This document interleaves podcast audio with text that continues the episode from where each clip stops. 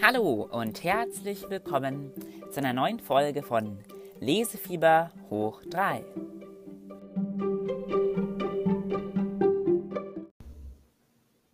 Worst Case Szenario. Worst Case Szenario.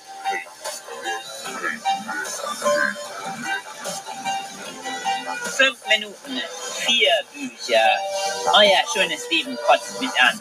Big Game, die Jagd beginnt. Der Fluss, die Wolke. Atomarer Supergau, größt anzunehmender Unfall. Und der Kampf ums nackte Überleben. Kopfgeldjäger. 334, 294, 189, 221 Seiten.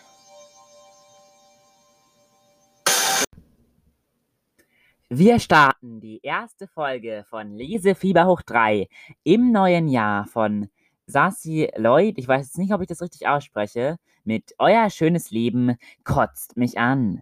Von Arena. London 2015. Die britische Regierung erlässt ein Gesetz, um den CO2-Verbrauch zu reduzieren.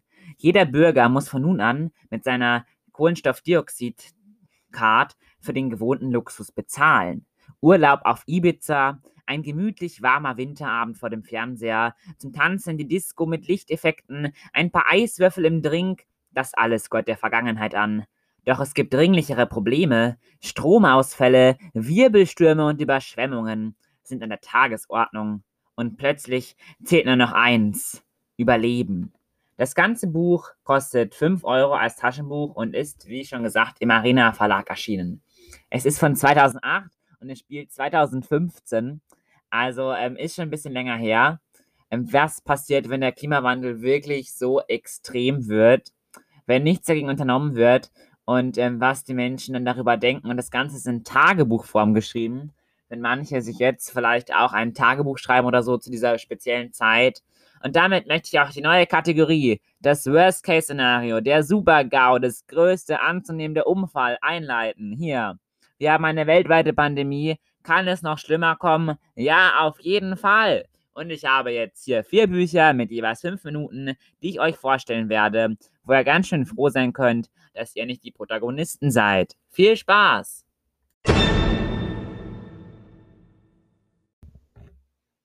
Mittwoch, 12. August. Als ich wach wurde, hatte ich wirklich schlimme Schmerzen im und unteren Rücken. Mom hatte Angst, es könnte was mit den Nieren sein und will mich ins Krankenhaus bringen. Aber das will ich nicht. Sie sagt, sie wartet noch einen Tag. Ab. Und dann hat sie mir ihre Wasserration gegeben. Ich habe ein schlechtes Gewissen. Ihre Lippen sind schon ganz rissig. Mrs. Brown, das Huhn, kam ins Haus getorkelt und brach zusammen. Donnerstag, 13. August. Mir ist schwindelig, aber es geht mir nicht schlechter. Mom hat gesagt, sie wartet noch einen weiteren Tag ab. Die beste Nachricht ist, über Europa haben sich über Nacht vom Atlantik her Unwetter zusammengebraut. In Spanien, Portugal und Frankreich hat es sinnflutartige Regenfälle gegeben. Bitte, bitte lasst sie auch zu uns kommen. Freitag, 14. August. Die Unwetter haben sich über Frankreich, Italien und Süddeutschland ausgebreitet. Her damit! Die Schwellung auf meinem Rücken geht zurück, aber ich weiß nicht mehr, wann ich das letzte Mal richtig geschlafen habe. Wir haben nicht einmal mehr genug Wasser, damit ich mir ein nasses Handtuch auf den Kopf legen kann. Sonntag, 15. August. Kein Regen. In Frankreich waren es gestern acht Zentimeter. Die Meteorologen wissen nicht, ob die Unwetter auch zu uns kommen. Ich weiß nicht, wie lange wir noch so weitermachen können. Ich liege den ganzen Tag in meinem Zimmer herum und höre Radio. In Amerika ist es zu Demonstrationen gekommen wegen einer Klimagesetzesvorlage, die gestern Abend im Senat abgelehnt wurde. Die Emissionsrate sollte auf 60 Prozent gesenkt werden. Alle Senatoren, die dagegen gestimmt haben, kamen aus den Ölindustriestaaten und sind angeblich bestochen oder gekauft worden. Am Times Square ist die Nationalgarde aufmarschiert und hat Wasserwerfer eingesetzt, um die Leute auseinanderzubringen.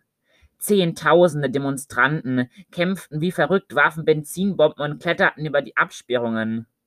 Gegen Mitternacht hat das Militär eine Ausgangssperre über ganz Manhattan verhängt, bis zur 8th Avenue herunter. Das Beste ist in Kalifornien passiert. Vier Millionen Menschen haben von Santa Barbara bis nach LA eine Menschenkette gebildet. Um Mitternacht wollten sie in die Luft springen unter dem Motto Der große Sprung.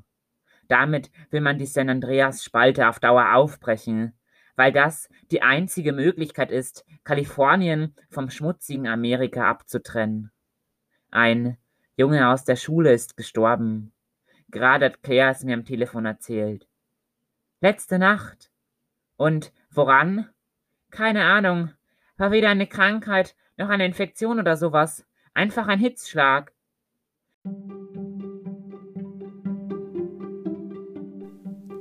Ja, und schon ist wieder eine neue Folge von Lesefieber hoch 3, wortwörtlich Geschichte. Mir bleibt nur noch die Zeit, euch darauf aufmerksam zu machen, durch einen Kommentar zu hinterlassen, eine Bewertung, je nachdem, ob ihr es mit Spotify, Apple Podcasts, Anchor, USW hört. Oder ihr könnt mich auch einfach anschreiben, habt ihr eine Bemerkung zu meinem Podcast oder vielleicht auch einen Tipp, welches Buch ich als nächstes vorstellen könnte. Dann bleibt mir nur noch zu wünschen, viel Lesefieber